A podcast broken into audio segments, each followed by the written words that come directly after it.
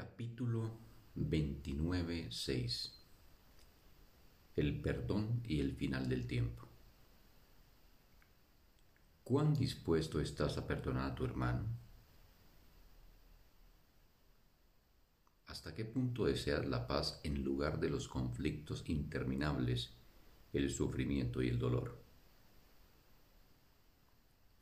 Estas preguntas son en realidad la misma pregunta aunque formuladas de manera diferente.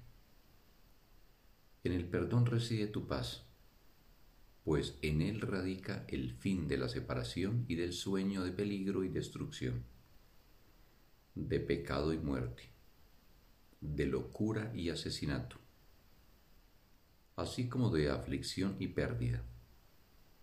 Este es el sacrificio que pide la salvación, y a cambio de todo ello, gustosamente ofrece paz. No jures morir, Santo Hijo de Dios, pues eso es hacer un trato que no puedes cumplir. Al Hijo de la vida no se le puede destruir, es inmortal como su Padre. Lo que Él es no puede ser alterado. Él es lo único en todo el universo que necesariamente es uno solo a todo lo que parece eterno le llegará su fin. Las estrellas desaparecerán y la noche y el día dejarán de ser. Todas las cosas que van y vienen, la marea, las estaciones del año y las vidas de los hombres, todas las cosas que cambian con el tiempo y que florecen y se marchitan, se irán para no volver jamás. Lo eterno no se encuentra allí donde el tiempo ha fijado un final para todo. El Hijo de Dios jamás puede cambiar por razón de lo que los hombres han hecho de él. Será como siempre ha sido y como es, pues el tiempo no fijó su destino, ni marcó la hora de su nacimiento ni la de su muerte.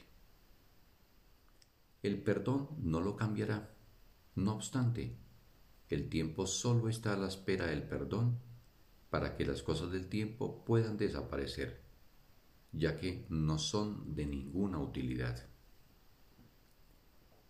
Nada sobrevive a su propósito. Si algo fue concebido para morir, morirá, a no ser que se niegue a aceptar ese propósito como propio. El cambio es lo único que se puede convertir en una bendición aquí, donde ningún propósito es fijo por muy inmutable que parezca ser.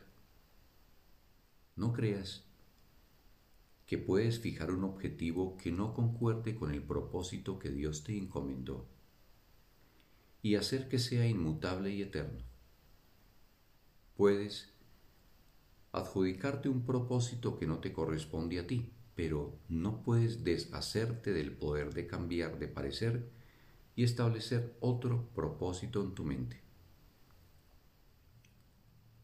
Poder cambiar es el mayor regalo que Dios le dio a todo lo que tú quisieras hacer eterno, para asegurarse de que el cielo fuese lo único que no desapareciese.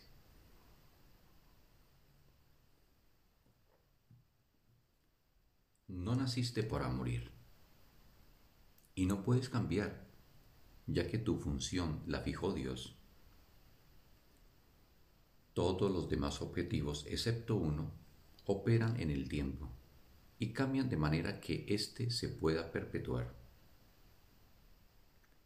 Pues el perdón no se propone conservar el tiempo, sino abolirlo una vez que deja de ser de utilidad y una vez que deja de ser útil, desaparece.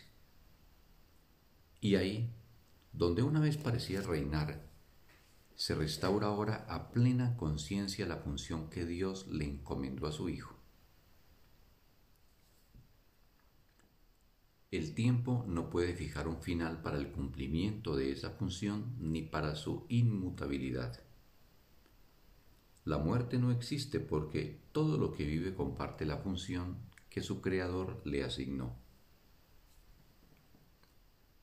La función de la vida no puede ser morir, tiene que ser la extensión de la vida, para que sea eternamente una para siempre y sin final.